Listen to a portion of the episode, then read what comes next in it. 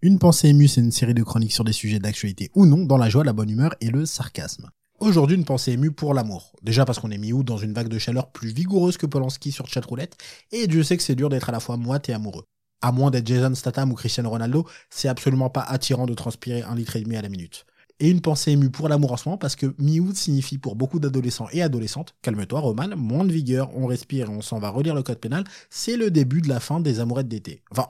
Je me demandais d'ailleurs si maintenant les amourettes d'été ne duraient pas après, malgré la distance. À l'époque, perso, j'avais MSN, donc à part envoyer des whiz, c'était très dur de faire vibrer le cœur d'une meuf qui habitait dans une autre région. Pour se voir à la webcam, c'était compliqué. Personnellement, avec la mienne, j'avais l'impression d'être filmé avec un Tamagotchi.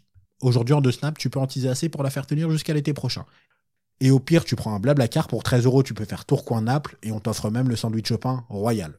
Mais quel est l'intérêt des amourettes d'été si elles ne durent pas? Pas de au revoir déchirant où tu passes ton numéro de fixe qui perdra une semaine après dans une rêve partie. Pas de moment où tu repenses un peu à elle et tu te rends compte que la vie et l'amour, bah, c'est dur. Pas de moment où tu mens totalement sur son physique et que tu omets son strabisme, certes très présent, mais ô combien efficace au poker quand tu racontes l'histoire à tes potes parce que, bah, Insta, ça existe maintenant. Bon, les amourettes d'été ont peut-être perdu de leur saveur. Elles sont peut-être mortes. Et dans ce cas-là, vive les amourettes d'été. Mais quid de l'amour? Je tiens à préciser qu'actuellement, j'ai autant de légitimité à parler amour que presque n'importe quel chroniqueur de CNews qui parlerait éthique et honnêteté intellectuelle ou tout autre sujet qui nécessite une réflexion de plus d'un quart de seconde. Oui, parce qu'au-delà à CNews, tu risques la méningite ou le licenciement. Mais je suis toujours doté de deux yeux pour l'instant et je constate que l'amour se porte pas trop mal. On a tendance à dire qu'avec les réseaux sociaux et les applis de rencontre, l'amour aurait disparu et que c'était mieux avant qu'on allait à la guinguette j'ai du mal à me positionner là-dessus parce que je suis né dans les années 90. Donc j'ai pas connu ce fameux avant. Mais on a une époque et dans un pays où, à mon sens, il est de plus en plus possible de s'aimer.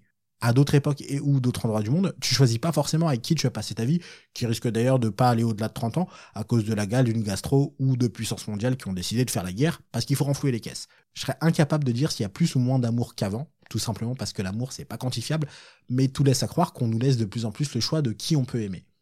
Par exemple, le mariage pour tous a aussi permis, à mon sens, de beaucoup plus, entre grosses guillemets, légitimer les relations homosexuelles sans forcément parler mariage, dans des esprits qui ne s'étaient pas assez ouverts pour envisager cette possibilité, bien qu'il reste encore beaucoup trop d'esprits étriqués à ce niveau. Il suffit de regarder les statistiques des agressions homophobes en France ou les témoignages des personnes mineures qui se font virer de la maison par leurs parents à cause de quelque chose qu'ils n'ont absolument pas choisi. Enfin bon, je parle d'amour, je parle d'amour, mais je donne aucun conseil je me permettrai juste un conseil qui peut permettre à l'amour de prospérer. Si vous aimez quelqu'un, que ce soit romantique, amical, familial, extra-conjugal, dites-lui.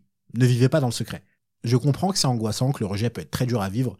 Essayez de bien réagir d'ailleurs en cas de non-réciprocité. Croyez-en mon expérience de petit con, c'est mieux pour tout le monde. Mais dites-le, exprimez votre amour dans la limite de la décence évidemment, parce qu'il ne faut pas oublier une chose essentielle, la route du malheur est souvent pavée de regrets alors que celle du bonheur est tout le temps pavée d'amour. Sur ces mots, je vous souhaite de prendre soin de vous, des autres et de leurs palpitants, et je vous dis à très vite pour une nouvelle pensée émue. J'espère que cette chronique vous a plu, il y a un lien Linktree en description vers mes autres projets et ma chaîne YouTube, n'hésitez pas à aller jeter un coup d'œil.